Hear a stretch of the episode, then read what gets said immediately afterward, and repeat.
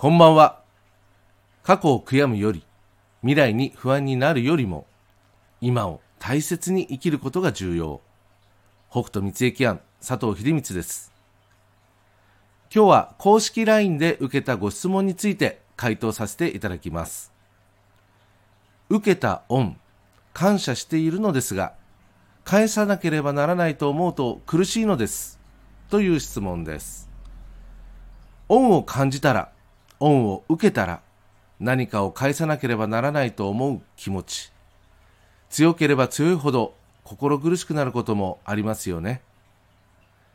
でも、恩に見返りを求めるような人だったり、押し付けるような人には、意外と恩を感じないものです。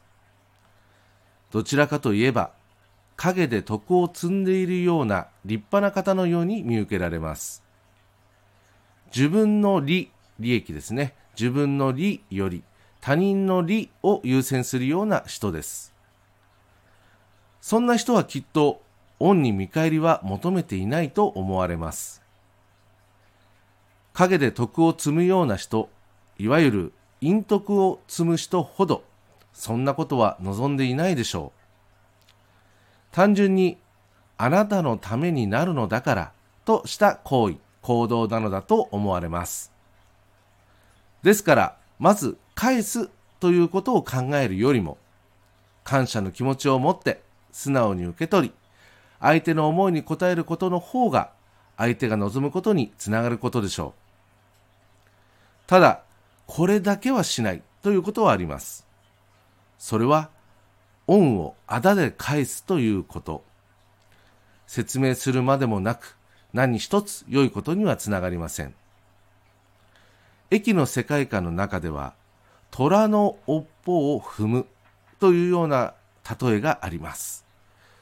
それは、常々自分を守ってくれて、常々自分を支えてくれているような人、そういう人がいることが当たり前だというふうに思い、おざなりにしてその尻尾を踏むことによってまあちょっと怖い話ですけど噛み殺されるというような虎の尾を踏むなというような内容が駅の中にはありますですから恩をあだで返すということはこれはしない方が良いです恩を返さなければと心苦しくなるよりもありがたく受け取り答えるそして感謝の気持ちを伝える。どうしても返したいなら、いつか返せる機会に訪れた時に返す。それで良いのだと考えます。それでは、早速、明日のメッセージに行きます。2023年2月7日火曜日。明日の天地のことの葉。妥協に運が乗る日。完全を求める思考に抑制がかかる。細部までこだわるより、割り切る意識、強引に進めるより、潔く立ち戻る意識を優先。いつもより良い加減、良い塩梅を大切にする。こちらの補足ですが、完璧にこなそう、完全を目指そう、そんな強気を収めてくれる、そんな気の巡りが読み解けます。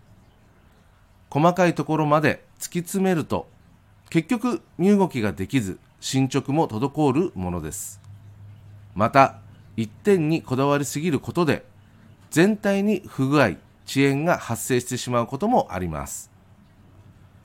ある程度までできていたら素直に割り切る。立ち戻る必要性を感じたら潔く後戻りしてから立て直す。そんな意識を持ちながらいつもより良い加減、良い塩梅という適度の満足、成果を大切に過ごす。そんなイメージでお受け取りください。明日の心構え。話すべきは話し、守るべきは守る。こちらの補足ですが、自分では悪いもの、不具合の原因だと分かっていても、意識しなければ話すという作業は難しいものです。また、話してはいけないものも、その時の気分によって安易に話してしまうこともあるものです。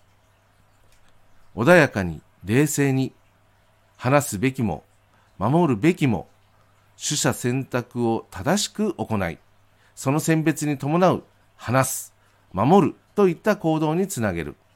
そんなイメージでお受け取りください。以上となります。いつものように明日のメッセージは縛られるものではなく気になった時に判断に迷った時に活用する。そんな程度でご利用ください。それでは自然の流れを大切に何よりもありのままの自然体で素直に応じて過ごせますように。明日も心豊かにお過ごしください。北斗三重キャン佐藤秀光でした。ありがとうございました。